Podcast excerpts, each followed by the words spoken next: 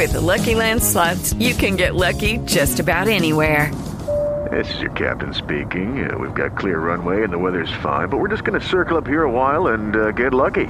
No, no, nothing like that. It's just these cash prizes add up quick. So I suggest you sit back, keep your tray table upright, and start getting lucky. Play for free at LuckyLandSlots.com. Are you feeling lucky? No purchase necessary. Void where prohibited by law. 18 plus terms and conditions apply. See website for details.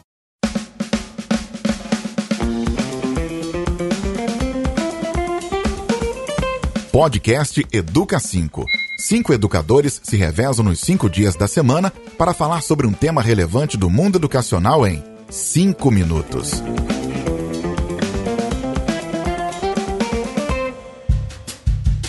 Divulgar a sua marca ou seus serviços em um podcast é com certeza um grande diferencial. Afinal, 61% dos ouvintes indicaram que já compraram um produto ou serviço sobre o qual ouviram em um anúncio de podcast. Fale sobre sua marca ou serviços nos podcasts da Papo Mídia. Mande um e-mail para falecom@papomedia.com.br. Papo Mídia, transformando suas ideias em podcasts. Olá, amigos do Educa 5. Eu sou Viviane Barrichello, fonoaudióloga da Vocalis Voz e Expressão. É um prazer estar aqui hoje para conversar com vocês sobre voz e expressividade. Se por muito tempo você, professor, se viu às voltas estudando tantos conteúdos e práticas pedagógicas e se preocupando com a saúde da sua voz como instrumento de trabalho, que tal agora, mais do que nunca, já que o ensino remoto desafiou a todos, voltar sua atenção para a expressividade vocal. É com ela que você aproxima ou afasta seus alunos. Quanta paixão e conhecimento sobre determinado assunto você transmite? Voz é conteúdo, sim. Olha só, um professor bom comunicador fará um uso consciente da sua expressividade, percebendo, por exemplo, que se falar sempre muito forte, poderá demonstrar dinamismo, mas será difícil conciliar com outras nuances da expressividade e correrá o risco de ficar mais cansado. E para que falar forte no modo remoto se já existe amplificação?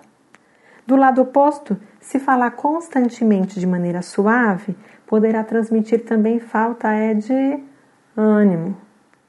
Se falar muito rápido, poderá dar a impressão de pressa. Dependendo da situação, aliás, o aluno poderá achar até que está no modo piloto automático o que não combina com a didática.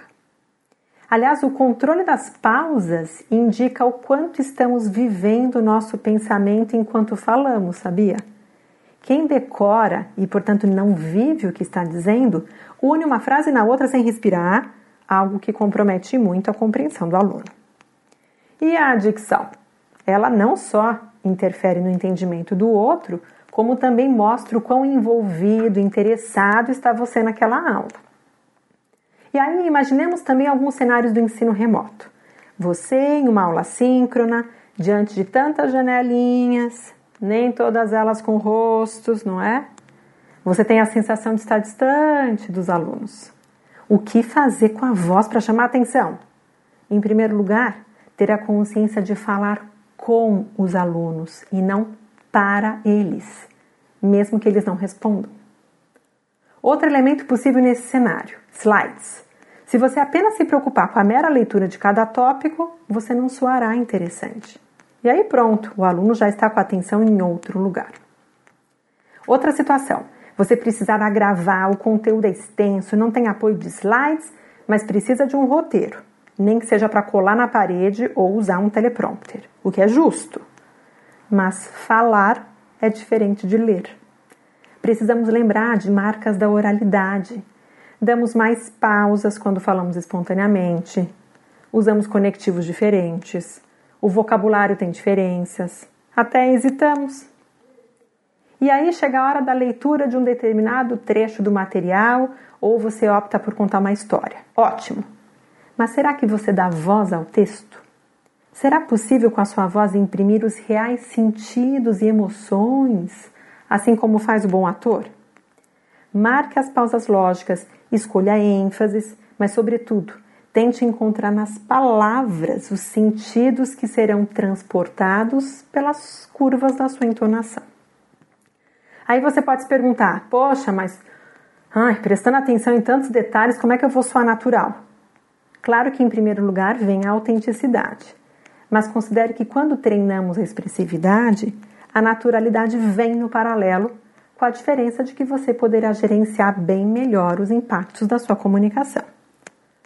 No mundo ideal, treinar a técnica e a expressividade vocal deveria ser algo instituído desde a faculdade e fazer parte do processo de formação continuada, assim como funciona com outros profissionais da voz. A questão é que frequentemente nos vemos envolvidos com o que estamos dizendo para nós mesmos e não em como estamos dizendo para o outro. E esse é o ponto de partida do aperfeiçoamento da expressividade. Que tal pensar nisso?